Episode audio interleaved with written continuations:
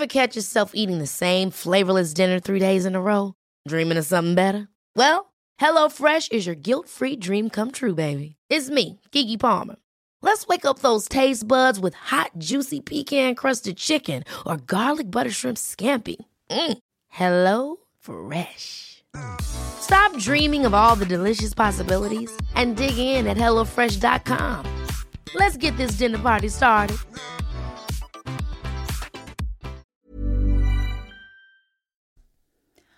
Antes de que escuches el episodio, deja que te comparta con alegría y entusiasmo que se trata de una colaboración con el Ministerio de Justicia. Y es que por el Data Forum Justicia 2023 han hecho un eventazo de tres días eh, con tres espacios donde había ponencias y talleres simultáneos para aprenderlo todo sobre la inteligencia artificial en el ámbito de la justicia. Ha habido talleres de todo tipo y han invitado a un humano por persona allí a grabar en directo, pero asegurándose de que iba a llegaros toda esta información a través de las plataformas de humano por persona. Por lo tanto, se trata de una colaboración no solo con el Ministerio de Justicia, sino también con la Universidad de Oviedo, en la que no han interferido en absoluto en el contenido que hay dentro de este episodio. Simplemente se me ha dado un espacio y financiado la grabación de este contenido. O sea que estoy muy contenta con que este tipo de financiación y colaboraciones lleguen a un mano por persona, porque simplemente son una herramienta para haceros llegar una información que me encanta daros de forma libre y no sesgada. Ojo, que muchas veces nos preguntamos cómo van este tipo de colaboraciones si meten mano o no en el guion y os puedo garantizar que yo llegué allí y a mí nadie me pidió mirar absolutamente nada de las palabras que yo iba a decir. Por lo tanto, contamos en este episodio con un discurso totalmente libre e instruido por distintos materiales, pero sobre todo el que os quiero recomendar es un libro que se trata, o se llama, perdón, El fin del sesgo, de Jessica Nordel. El fin del sesgo es un libro tocho que aborda desde distintas perspectivas cómo los sesgos afectan a nuestra vida y he decidido incluir mucha de la información que encontraron en este libro en el episodio, pero sobre todo vais a tener mucha neurociencia y mucha visión crítica sobre cómo los sesgos afectan a nuestra vida. Así que espero que disfrutéis del episodio y una vez más quiero dar las gracias a iniciativas como la que ha tenido el Ministerio de Justicia en colaboración con la Universidad de Oviedo para hacernos llegar toda esta información en un evento como ha sido este de el Data Forum Justicia 2023. Ojalá me inviten el año que viene porque lo he disfrutado muchísimo y espero que ahora disfrutéis del episodio. Y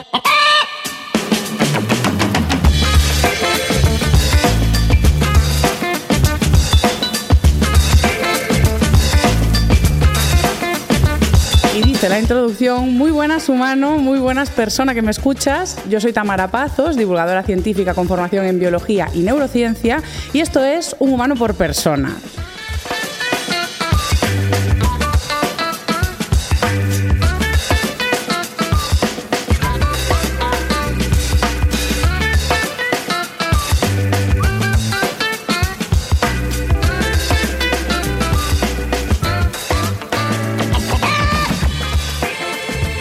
Hoy os quiero dar la bienvenida a un, a un, show en el que todas somos buenas personas. O sea, hoy va a ser una maravilla porque todos somos buenísimos y buenísimas. ¿Por qué estoy diciendo esto? Porque yo soy una persona que tiene una convicción de que todo el mundo es bueno hasta que se demuestre lo contrario. ¿no? Esto puede resultar un poco infantil, naif, decir, bueno, pobrecita, eh, le falta encontrarse con un par de personas en la vida, ¿no? Pero a pesar de haberme encontrado con un par, sigo con esta convicción porque me gusta encontrar una justificación para todo. Es decir, ¿por qué? Porque la gente hace cosas que hacen daño a otros. Tiene que haber un motivo, una explicación. A veces no, a veces simplemente hay psicópatas. Se cree que hay más psicópatas fuera de la cárcel que dentro de ellas y nunca llegarán a cometer ningún delito que los lleve a la cárcel. Pero el resto de personas, a priori, yo suelo creer en los malos entendidos. Entonces ahora yo aquí, como Tamara, me he colocado pues una altura moral que digo, bueno, Tamara es buenísima persona y ahora, ¿qué toca? Pues daros lecciones morales al resto. Pero lejos de hacer eso, lo que quiero explicar hoy es que somos incoherentes. A pesar de que nos encante eh, pensar que todos somos buenas personas, todos tenemos muchas, no pocas, incoherencias. Y para hacer un programa honesto, para hacer un programa que de verdad ayude a no culpabilizarnos cuando tenemos estos sesgos o estas tendencias a mm, tener unos pensamientos con los que no estamos alineados profundamente, quiero compartir los míos. Una de mis grandes incoherencias, por ejemplo, está en lo que sé y conozco de la industria ganadera intensiva. No es solo un conocimiento popular, sino que me he dedicado a hacer investigación. Eh, para hacer contenido también en podcast, escritos, artículos sobre cómo se trata a los animales en ese tipo de instalaciones, si sufren o no sufren, es decir, su sistema nervioso está sufriendo, hay sufrimiento, sí que lo hay. También incluso escrito y reflexionado en ámbitos filosóficos, si tenemos o no un deber moral para con esos seres. Y si lo tenemos, a priori cualquier ser vivo eh, que dependa de nosotros, tenemos un deber moral de procurarle bienestar. Por lo tanto, con todo esto, mis valores estarían en, oye, Tamara, pues no consumas ese tipo de productos, ¿no? O sea, ese esto está en contra de tus valores. Sin embargo, no he encontrado la coherencia para desecharlos de mi dieta. Es decir, yo sigo consumiendo esos productos, bien sea por economía, por rapidez, por pereza o por volver a ponerme una venda en los ojos y no querer ver eso que descubrí cuando lo descubrí. Os cuento sesgos más duros todavía. Esto es algo que en el momento fue una experiencia muy desagradable y eh, el otro día fue entrando en mi casa. Entraba en el ascensor y se abrió el ascensor y me encontré a un adolescente negro con los brazos en alto. Podría haber pensado cualquier cosa, pero ¿qué pensé? Que estaba dejando droga para un vecino que pensamos que pasa drogas. Claro, diréis, Tamara, tío, pero, pero ¿qué tipo de infraser eres? ¿Por qué has pensado eso? Todo mi camino de ascensor fue como un padre nuestro de culpabilización, vergüenza y de ir pensando alternativas. Pero Tamara, si habrá mil explicaciones. Si hubiese encontrado a una mujer de tu edad, ¿hubieses pensado eso? No dirías, mira, esta tía estaba bailando, estaba haciendo el tonto, la pillé eh, mirando si lo olía el sobaco. Cualquier explicación posible antes de asumir que esa persona que yo me estaba encontrando en el ascensor estaba pasando drogas. ¿Qué estaba pasándome ahí? Pues que sufrí un sesgo descomunal por mi cultura, por mi educación y en el programa de hoy vamos a ver si esto es o no voluntario y qué grado de culpa tengo que tener sobre esto. Desde luego, algo a lo que yo llego es a la pregunta de ¿soy yo racista? Sí, de hecho, el otro día escuchaba un podcast, un pequeño fragmento de Malas Personas con Victoria Martín y Jordi Wild, en el que él afirmaba no ser machista. Decía, no, sí que he tenido comportamientos machistas, pero yo no soy machista.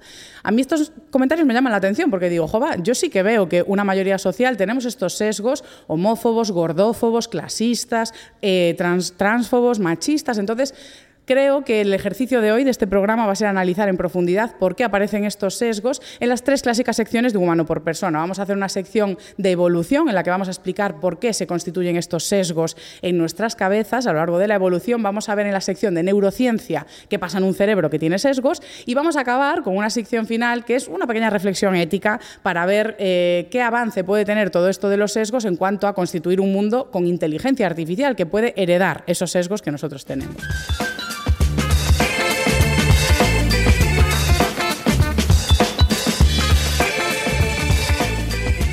Entonces vamos ahora con la sección de evolución. Esta es una sección que me encanta porque tiene mucha, utilidad a nivel divulgativo entender por qué somos como somos y de dónde venimos. Entonces, si vosotros pensáis en cualquier ser vivo que nace, es un ADN, es un paquetito de ADN que llega al mundo en un par de células que se van desarrollando. ¿no? Entonces, un ser vivo no deja de ser una cápsula que protege un material genético que es profundamente egoísta. O sea, os juro que al material genético le dais igual. O sea, lo único que quiere es que os cuidéis lo justo para sobrevivir y reproducirse. Un material genético, un ADN, es un ente egoísta. Entonces, si pensáis en un bebé, pues también pensáis en un ente egoísta. El bebé lo único que quiere es sobrevivir. Desde que nacemos, cualquier ser vivo va desarrollando capacidades para leer el entorno y saber cómo puede sobrevivir mejor. Es decir, el propio material genético ha ido acumulando adaptaciones para decir, oye, vamos a hacer un super listing de las cosas que que nos hacen sobrevivir y de las cosas que son un peligro.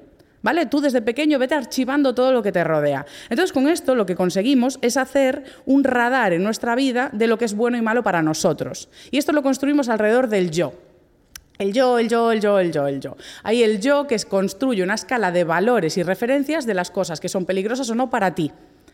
Entonces, cuando un bebé o a lo largo de la evolución, nuestra especie ha evolucionado, ha ido haciendo lo que conocemos un sistema atencional que es personalizado. Tú naces, te vas exponiendo a distintas cuestiones que te van diciendo, oye, Tamara, esto para ti es peligroso. Pero igual para otra persona no. Yo, por ejemplo, si no me desarrollo en un sitio donde hay una planta venenosa y nunca la veo, no voy a tener un sistema atencional que me diga que eso es peligroso. Entonces, los sistemas atencionales en relación al yo de lo que es peligroso o no para ti son totalmente personales y se educan en base a tu cultura, al entorno, a lo que te rodea. Sin embargo, hay cuestiones que sí que son más, como, no quiero decir primitivas, pero intuitivas, cosas que tenemos tan, tan, tan, tan programadas en la evolución que siempre se quedan. Y una de ellas es, imaginad ese bebé, lo importante que es la dependencia del grupo. Es decir, tener constante dependencia es una cuestión que hace que su sistema atencional diga, oye, yo necesito adultos alrededor, necesito que ellos me alimenten, que ellos me protejan. Entonces, a lo largo de la evolución se fue haciendo indispensable la validación en grupo, que no es, nada negativo, ¿eh? lo tenemos como muy como muy negativizado en nuestra cabeza, que depender de los demás o la validación externa es malo, y realmente es algo adaptativo, que tú poco a poco vayas viendo qué cosas te hacen pertenecer al grupo, y cuando pertenecemos al grupo, pues tenemos alimentos, recursos, eh, relaciones, tenemos protección eh, y más capacidad de defendernos frente a amenazas. Por lo tanto, a lo largo de la evolución, fuimos construyendo unos sistemas atencionales que nos hacen evaluar al otro para ver, oye, ¿cómo consigo algo de esta persona? ¿Cómo consigo saber si me va a dar ayuda o no? Entonces, para esto, ¿qué hacemos? Pues un sistema que le encanta al cerebro de categorizar y categorizamos y empezamos a categorizar, sobre todo en espacios, y esta es una de las teorías evolutivas, en los que no había suficiente recurso para todos. ¿no? Entonces era como un ambiente competitivo. Imaginamos antepasados, antepasados, antepasados que estaban en un espacio natural en los que, oye, pues no tenemos aquí una máquina expendedora de agua, hay que ir a buscarla, igual hay sequía, o hay árboles contados con frutas contadas, entonces no hay para todos. Ahí se hace fundamental hacer categorizaciones muy rápidas y veloces sobre lo que tengo delante es amigo o enemigo, es de los míos o de los otros. Y ahí es donde aparecen los estereotipos en la evolución. El estereotipo se hace sobre el grupo. ¿Vale? Nosotros cogemos un grupo que observamos de forma repetida y decimos, vale, a ver, estos son los míos, no se parecen a mí, no son como yo, no hablan mi mismo idioma, no tienen mis mismos sonidos, mi mismo pelaje, plumas. Los animales vamos haciendo eso, vamos evaluando si lo que tenemos enfrente es de los nuestros o no. Generalmente, cuando detectamos que algo es muy parecido a nosotros, bien, seguro, ¿no? O sea, dirá, bueno, bien, bien, bien. Lo que pasa es que cuando detectamos algo muy diferente, en los animales se, salta por lo menos de, de, entrada en los primeros encuentros una alarma. Y si tras repetidas exposiciones vemos que no es peligroso, genial. ¿Vale? Entonces, ¿esto qué hizo? Pues que estableciésemos esa categorización que lleva a los prejuicios, que es exploramos un grupo y decimos tienen estas características. ¿Qué pasa?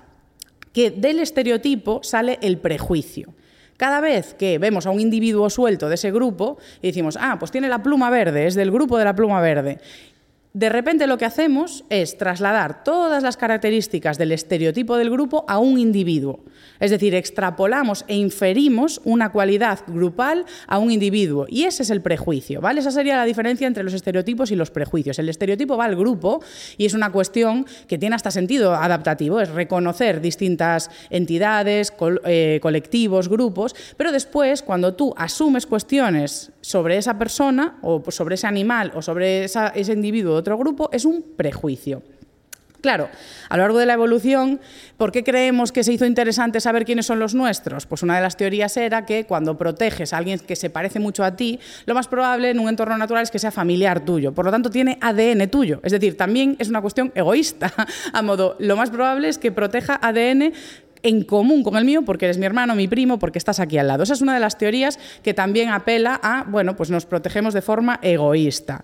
Después de entender todo esto, hay una cuestión en salud pública que eh, se llama la falacia ecológica, que sería lo mismo que explicar un prejuicio, ¿no? Es decir, simplemente lo que estamos haciendo es coger una asociación a escala poblacional y hacer una inferencia sobre el individuo. Esto en salud pasa mucho, pasa mucho sobre todo con la gordofobia. Eh, en el ámbito médico es muy común que cuando vemos a una persona entrar en la consulta con un sobrepeso, eso, el sesgo de que las cosas que le pasan son inherentes a ese peso nos lleva a veces a hacer un mal diagnóstico, por ejemplo. ¿no? Pues esto es una cuestión que se estudia y se trata de contrarrestar. Entonces, a este punto hemos llegado en la evolución humana. ¿Era una cuestión adaptativa en el pasado? Por supuesto, tener estereotipos era una cuestión que ayudaba a identificar a rivales, peligros, a los tuyos, y el prejuicio es algo que se ha ido instaurando para ese mecanismo de protección. Pero vamos a ver ahora en la sección de neurociencia cómo funciona todo esto en el cerebro para ver qué implicaciones tiene hoy en día en el presente.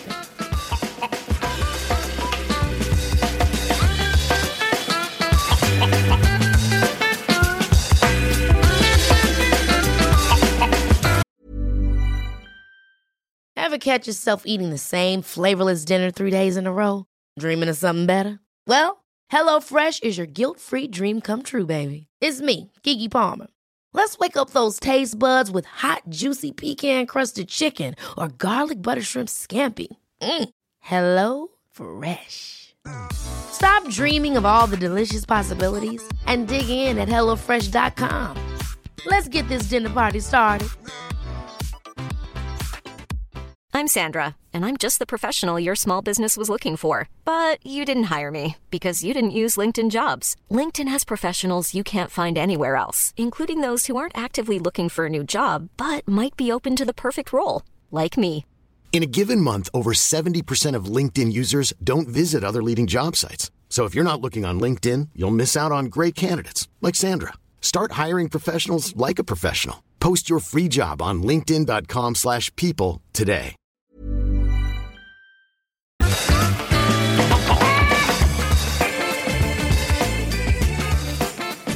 Entonces, en la sección de neurociencia, lo que os quiero explicar es que los prejuicios son hábitos.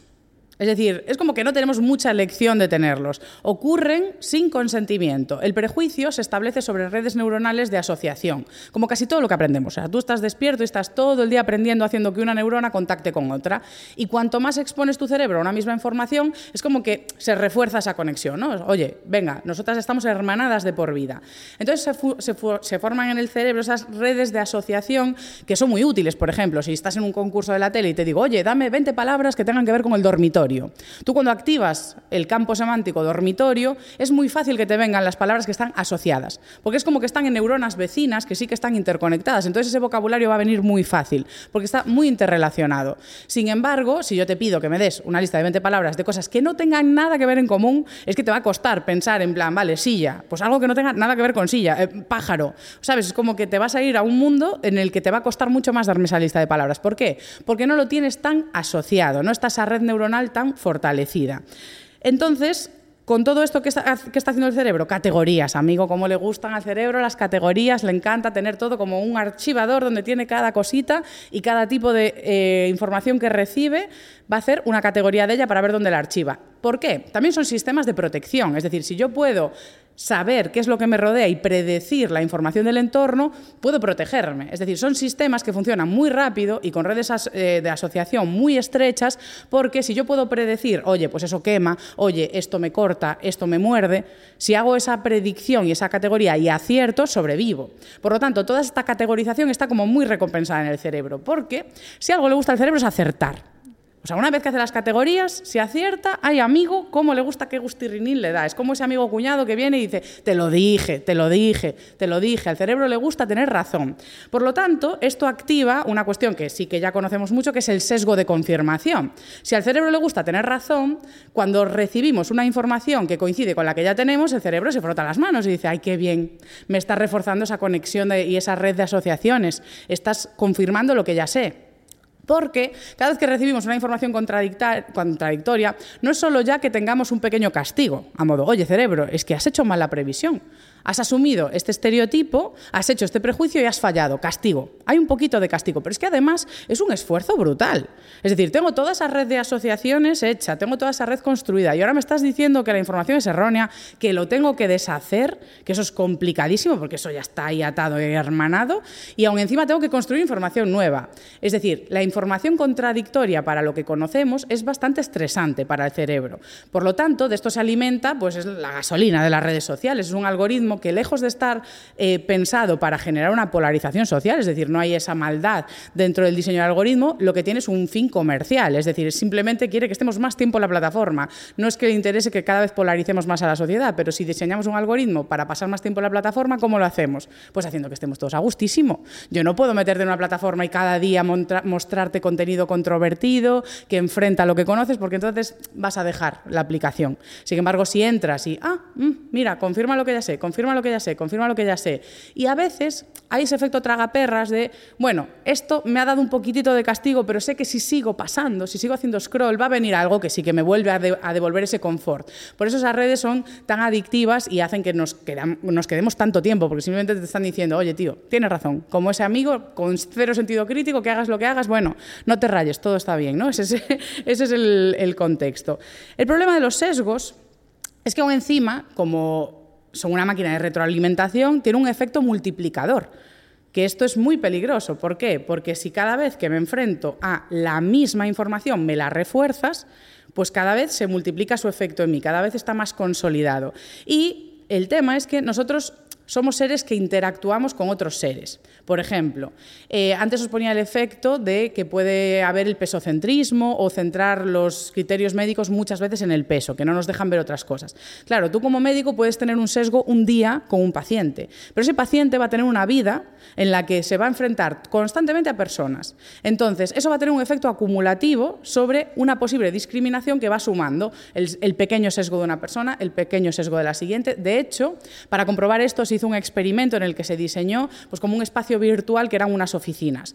Introdujeron un pequeño sesgo sexista a la hora de ascender o promocionar a mujeres. Era un sesgo muy inferior a los que se han detectado en el ámbito laboral. Era tan solo un 0,3%. Es decir, en cada interacción solo había un 0,3% de sesgo y en algunas ninguna. Pues en simplemente un par de ciclos lo que se había conseguido es que el 87% de las personas en altos más cargos eran hombres. Es decir, introduciendo un sesgo muy pequeño, viendo ese efecto acumulativo, ya se veía cómo funcionan al final muchas cuestiones en sociedad que muchas veces parece que es difícil explicar porque es como, ay, el sesgo, y dices tú, no, no, pero la ley está que no, eso no se puede hacer. Y es como, vale, pero si vamos sumando, sumando, sumando, eso es el pequeño efecto del sesgo en el día a día tiene un efecto acumulativo muy, muy alto, porque se multiplica. Os pongo ejemplos en relación a la experiencia que he compartido de ese sesgo racista que yo tuve.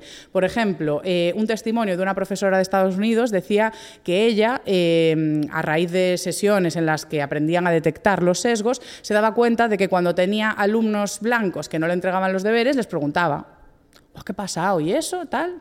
Cuando no entregaban los alumnos negros, no preguntaba nada. Vale, bueno, pues un, negativo, ya está. Esto es la experiencia de una mujer suelta. Pero hay estudios que, de hecho, en Estados Unidos, como tienen más sectores interraciales, hacen más investigaciones sobre esto. Cogieron un montón de colegios y lo que hicieron fue estudiar los informes de castigos de, pues oye, ¿qué, hicieron los chavales para determinados castigos. Lo que se veía es que incluso en, que esto es, esto es duro, pero es así, incluso en infantil, preescolar, en cursos muy, muy, muy pequeños, las personas negras, los niños negros, solo tenían la oportunidad de portarse bien porque el sesgo que hacía pensar que tienden a portarse mal, a la criminalidad, a ser más violentos, agresivos, etcétera, hacía que a la primera ofensa, a la primera mm, bueno, la primera vez que se portaban un poco mal, tuviesen castigos más severos o incluso expulsiones en comparación a los alumnos blancos.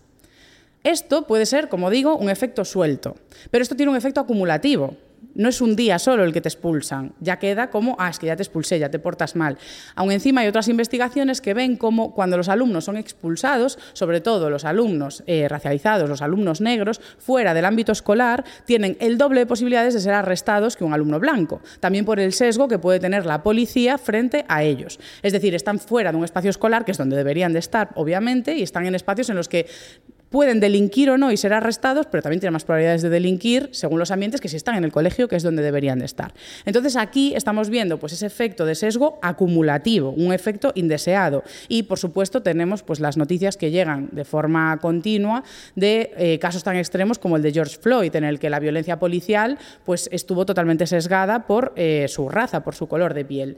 Entonces todo esto no es que las personas sean malas, o sea, no es que ni siquiera esos policías, o muchos, tengan una, un, alma inherentemente mala. Si es que hay algo en el cerebro que necesita esencializarlo todo. Nosotros no queremos ser injustos. El ser humano no quiere ser injusto con otras personas. Necesitamos pensar que las características que llevan a un colectivo a estar donde está son inherentes y biológicas a él.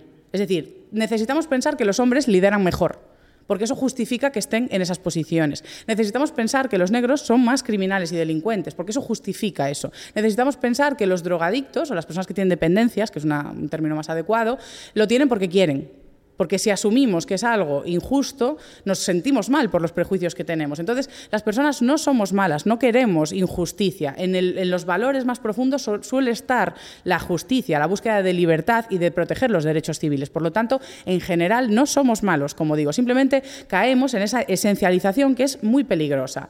Sí que hay algo de biológico en todo esto de los sesgos, sí que hay algo de esencial, pero no en la persona que estamos juzgando, sino en nosotros mismos.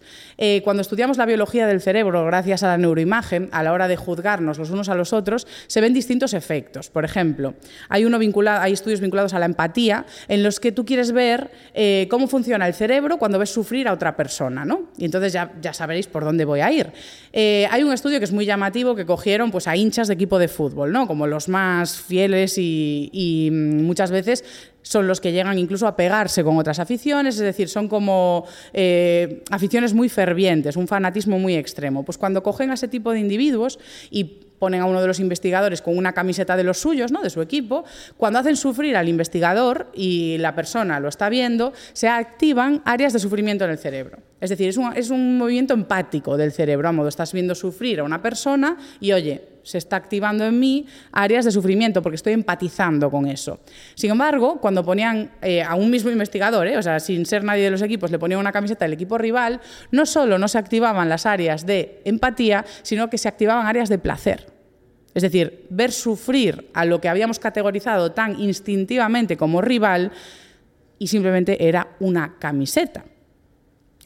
Esto también nos pasa con las razas. Para volver con el ejemplo que he puesto al principio, este, esta investigación también se ha hecho con razas. No solo somos los blancos sobre los negros, sino también, es decir, tendemos a tener más empatía con los que consideramos nuestros iguales, con los que percibimos iguales. Es decir, entre blancos se activa más la empatía que entre negros. En, en este caso no se ha visto activación de placer al ver sufrir al otro. Eso ha sido en los equipos de fútbol, donde ya digo, se lleva al extremo de la polarización y la rivalidad. Entonces, con todo esto, es muy interesante reflexionar, eh, ahora que hemos indagado en las profundidades y miserias de nuestro cerebro, sobre cómo funcionan este tipo de sesgos. Estos sesgos, en general, la mayoría de ellos funcionan de entrada de forma involuntaria. De hecho, tengo aquí a, Brainson, que es mi cerebrito que me acompaña por, el país, y eh, podemos ver distintas estructuras del cerebro. ¿no? Entonces, tenemos esta parte más exterior, que es el córtex prefrontal, y esta sería una parte en la que el cerebro como que pide permiso para pensar, ¿no? Es un pensamiento más lento, tiene que necesitar nuestra confirmación de, oye, mira, vamos a pensar sobre esto, vamos a analizar esta materia, vamos a valorar los riesgos y beneficios. Sin embargo, los pensamientos, el sesgo ese tan inmediato que viene, o sea, ese momento en el que se abrió la puerta del ascensor y yo pensé, ¿qué está haciendo? ¿Está pasando droga? Eso, que fue sin permiso, sin consentimiento, viene de áreas como los ganglios de, eh, la base, que son áreas vinculadas al sistema límbico, a las emociones, a esa carpeta de lo que es peligroso o no, y del cerebelo, que también está muy vinculado a los automatismos, a los hábitos. Por eso os digo que el sesgo es un hábito, es algo que pasa de forma involuntaria. Desde pequeños estamos sometidos a una cultura que nos repite muchas veces información, sobre todo desde el cine, que es un gran reforzador de estereotipos, muchas veces injustamente, justificados que nos da la misma información una y otra vez. Entonces, cuando vemos a esas personas, las áreas ópticas activan directamente esos sistemas de alerta, modo, hey, evaluamos esto, ¿qué categoría es? ¿Es peligroso o no es peligroso? ¿Está haciendo algo bueno, algo malo? ¿Qué pensamos de este ser? Eso es involuntario. Entonces, por eso podemos distinguir entre lo que son sesgos involuntarios y voluntarios. El sesgo involuntario es la base de todos. Todos, todos, todos, todos. Pasa a ser voluntario cuando lo contrastamos con nuestro sistema de valores y decimos, adelante. ¿Vale? Os pongo un ejemplo de sesgo voluntario. Si yo voy caminando a las 3 de la mañana volviendo de fiesta y me para una furgoneta con dos caballeros dentro que me dice que me llevan a casa, yo amiga no me voy a subir. O sea, lo primero que pienso es furgoneta de noche, dos hombres. Entonces, mi primera asociación que viene es violación, raptarme, robarme, cualquier cuestión peligrosa para mí. ¿Es un sesgo justo? Probablemente no. ¿Es un sesgo que está incluso eh, justificado con los datos de secuestros, raptos y violaciones de mi área en comparación a otros países? En absoluto. Sin embargo, yo tengo ese sesgo y voluntariamente lo mantengo. Es decir, pues no, lo siento caballeros, no hace falta que me lleven, ya me cojo un taxi o voy a ir yo. ¿Por qué? Porque tengo ese miedo por eso muchas veces eh, este miedo es muy fácil de empatizar con él. Hay otros miedos que nos resulta muy difícil empatizar con ellos en otras personas y hay sesgos mucho más difíciles de entender o justificar que igual no tenemos ni por qué justificar, pero sí que tenemos que trabajar desde la comprensión de cómo ocurren. Entonces, algo que ocurre es que eh, os decía que nosotros nos mm, desarrollamos en relación al yo y el yo se relaciona con respecto al resto. Y sobre ese yo vamos construyendo capas. Y hay tres capas bueno, hay muchas más, pero la más, la más eh, interior, la capa que es más difícil cambiar, es la capa de los valores, de lo que creemos que es justo. En esa capa, ya digo, en general la gente quiere justicia, esto es muy importante, solemos querer justicia. Después la siguiente capa sería lo que son creencias y conocimiento, es decir, pues lo que creemos que sabemos del mundo. Y luego está la capa exterior, es en la que están esos estereotipos, está un poco más alejado de los valores, los construimos de forma más superficial. Y por eso es más fácil cambiarlos. ¿Vale? Los estereotipos son más fáciles de cambiar, los sesgos son más fáciles de cambiar con información. Porque además, algo que os quiero decir es que ni siquiera construimos bien los estereotipos.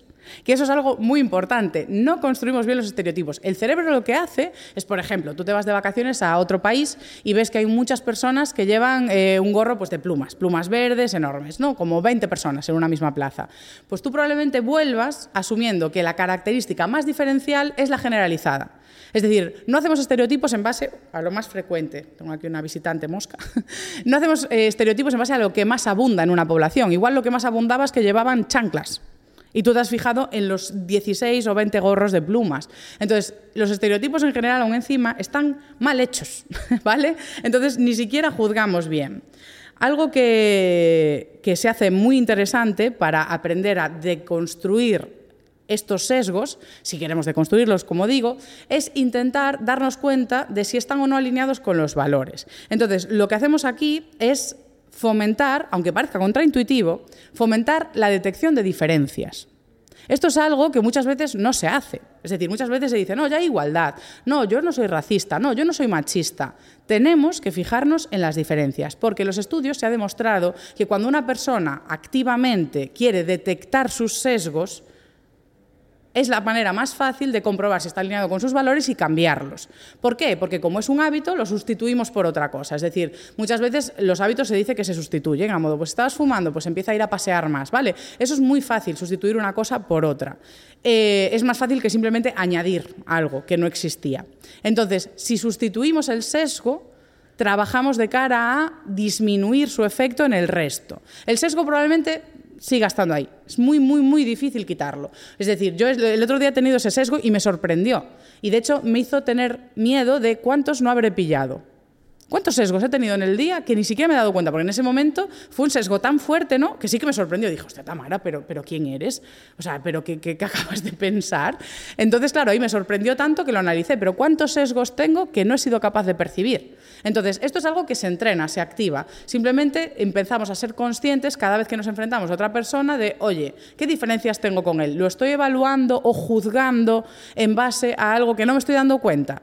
Pues ese tipo de activación es en la que tenemos que incidir para ir derrocando cada vez el efecto que tienen los sesgos, ese efecto acumulativo en la población. Hay algo también importante para acabar esta sección de, mm, neurociencia y es que eh, tenemos que tener cuidado con el activismo. O sea, yo veo muy buenas intenciones en redes sociales, pero a veces muy malos resultados. Y es porque pensamos que, pues con decir, oye, esto está mal, no lo repitáis, ya está. Y divulgar para deconstruir sesgos es muy, muy, muy delicado porque, como os digo, estamos yendo a el corazón de la identidad de la persona. Si generamos rechazo, hemos perdido a ese interlocutor. O sea, en el momento en el que vamos desde la crítica, desde la culpabilización y la vergüenza, esa divulgación para romper los sesgos no está bien hecha, porque va a generar rechazo. Te vas a archivar automáticamente en el cerebro de esa persona como el rival. Y la información que tú dices está en contra de lo que yo pienso. Entonces, hasta luego a esa categoría. La comunicación, para romper los sesgos, tiene que ser clara, directa y libre de juicios al interlocutor. No puede haber insulto, no puede haber reproche, no puede haber eso. Tiene que haber comprensión a cómo se estructuran esos sesgos en el cerebro y un interés genuino de encontrar un frente común no simplemente de juzgar y criticar. ¿Por qué? Porque, como os decía, la gente quiere ser justa. Entonces, si lo que logramos es un diálogo entre esa capa de valores y la capa más exterior de los prejuicios y logramos hacer ver, oye, es que estabas teniendo un sesgo, pues eso es lo más liberador, eso es lo que más va a decir, oye, no estabas siendo coherente, tú quieres ser una persona justa, pues este sesgo que has aplicado es injusto porque está mal fundamentado. Esa es la mejor manera que tenemos para divulgar y prevenir los sesgos, porque como os digo, el sesgo es un hábito. Por lo tanto, si es un hábito, puede ser una elección dejar de hacerlo y cambiarlo. Además, cuando divulgamos en esto nos tenemos que fundamentar en tres pilares del comportamiento cognitivo, que es la conciencia, la motivación y las estrategias de sustitución. Por lo tanto, detección de sesgo, cambio. Detección de sesgo, cambio. Simplemente pensar alternativas. Ese fue un ejercicio que yo sí que hice, que fue subir en el ascensor pensando, podría estar eso, oliéndose el sobaco, viendo los abdominales, haciendo así con los bíceps, haciéndose una foto, podría estar haciendo cualquier cosa. Esos pensamientos alternativos son los que ayudan a ir quitando fuerza a esa red de sesgo.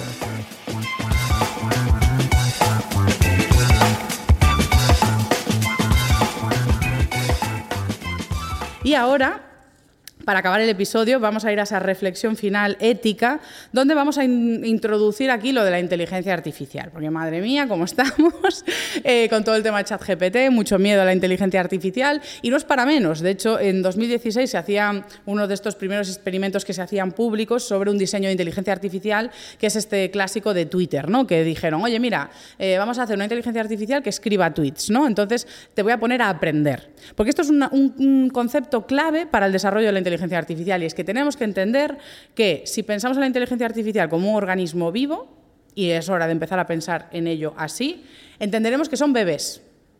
La inteligencia artificial es un bebé en desarrollo está aprendiendo a detectar lo que es peligroso, lo que no, está construyendo sus sesgos y también va a tener un efecto acumulativo. Cada vez que metamos un sesgo, se va a multiplicar. En cuestión de dos horas, esa inteligencia artificial escribía tweets profundamente machistas, racistas, homófobos, gordófobos. Había aprendido de los humanos en las redes sociales y en Twitter ese tipo de lenguaje, ese tipo de conceptos. Había hecho toda esa red mucho más rápido que nosotros porque tienen mucha más inteligencia que nosotros, esas redes, eh, esas inteligencias artificiales. ¿no?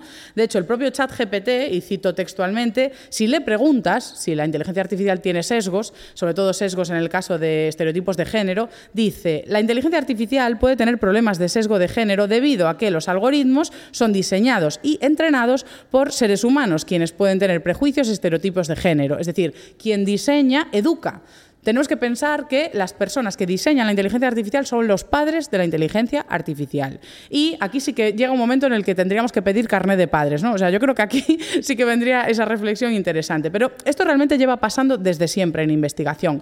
En el siglo XX, cuando se trataba de explicar las teorías evolutivas, de cómo evolucionan las especies, cómo evolucionan, los investigadores venían de un ámbito que aún hoy es muy competitivo, de conseguir becas, eh, dinero para la investigación, publicaciones, eso es un ámbito de cuantas más publicaciones, más arriba estás, más puestos consigues.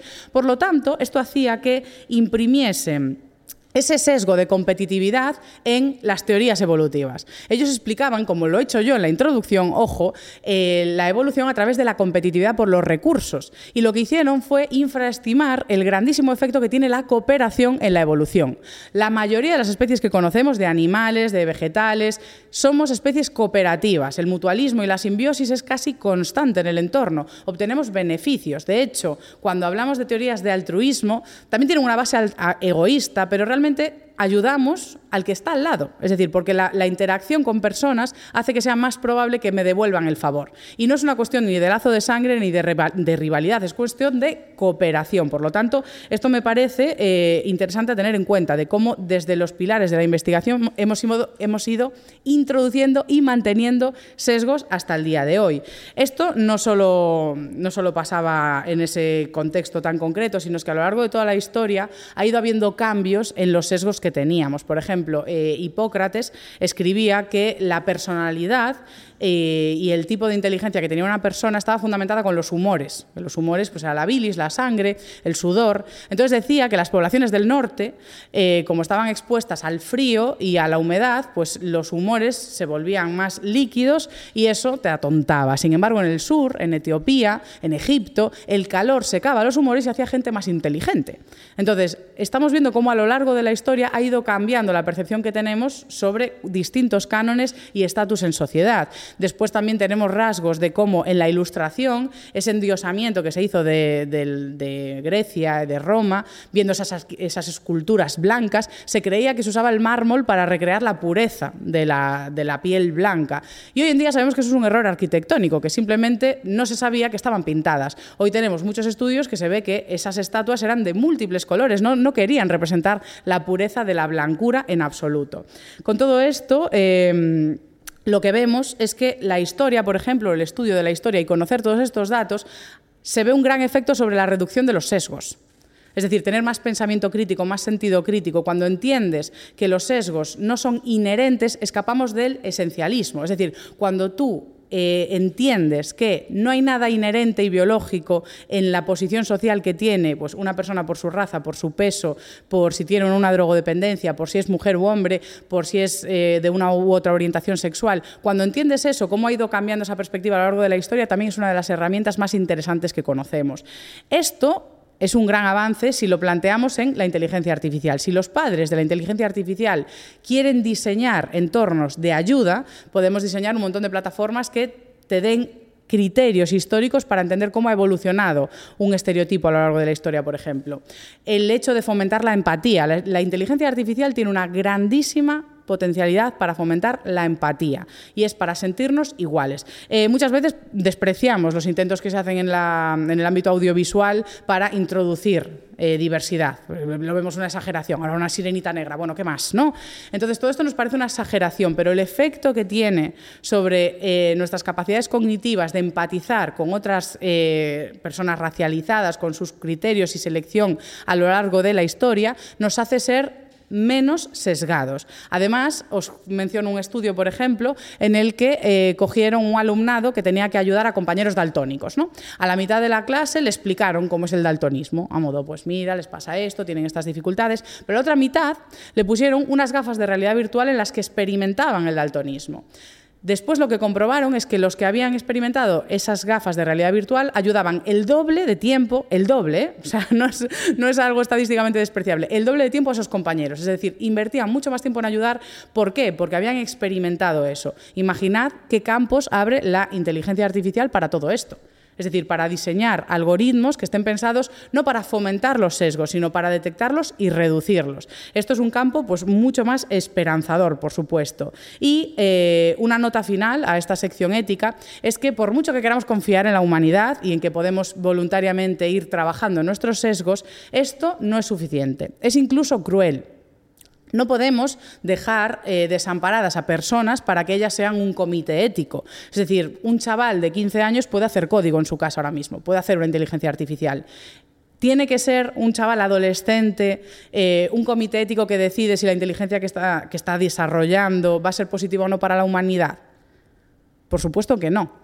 Es decir, estamos dejando desamparadas a personas que igual en su etapa adulta más adelante se pueden arrepentir de lo que hicieron y del efecto que ha tenido, porque no tenían esa capacidad de análisis. Es por esto que sabemos que los sesgos no se van a controlar solos. Necesitamos el apoyo y modificación de leyes, de políticas y de algoritmos, haciendo un trabajo exhaustivo no solo para no fomentarlos, sino para detenerlos. Y con todo esto, ya digo, yo confío en los humanos y las personas, pero confío más cuando nos colectivizamos para pensar, oye, ¿qué estructura social tenemos? ¿Cómo vamos a avanzar en el mundo de la inteligencia artificial? Y vamos a diseñar cuáles son las normas del juego para que estén acotadas y que sean un beneficio, porque como os he explicado, puede haber muchos beneficios de la inteligencia artificial, no solo para no potenciar los sesgos, sino para reducirlos. Así que con todo esto, quiero dar muchísimas gracias a este espacio Data Forum Justicia 2023, que han invitado aquí un humano por persona a compartir toda esta información sobre los sesgos y está organizado por el Ministerio de Justicia, que quiere hacer precisamente estas aproximaciones de información a, a la juventud y a la sociedad sobre todo este tema de inteligencia artificial y muchos otros que estarán por venir. Así que muchísimas gracias a la organización y a las personas que habéis venido a disfrutar hoy aquí de, de este podcast en directo.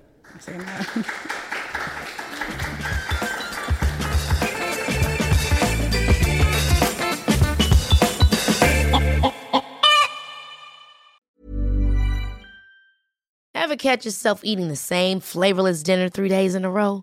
Dreaming of something better? Well, HelloFresh is your guilt-free dream come true, baby. It's me, Kiki Palmer. Let's wake up those taste buds with hot, juicy pecan-crusted chicken or garlic butter shrimp scampi. Mm. Hello Fresh. Stop dreaming of all the delicious possibilities and dig in at HelloFresh.com. Let's get this dinner party started.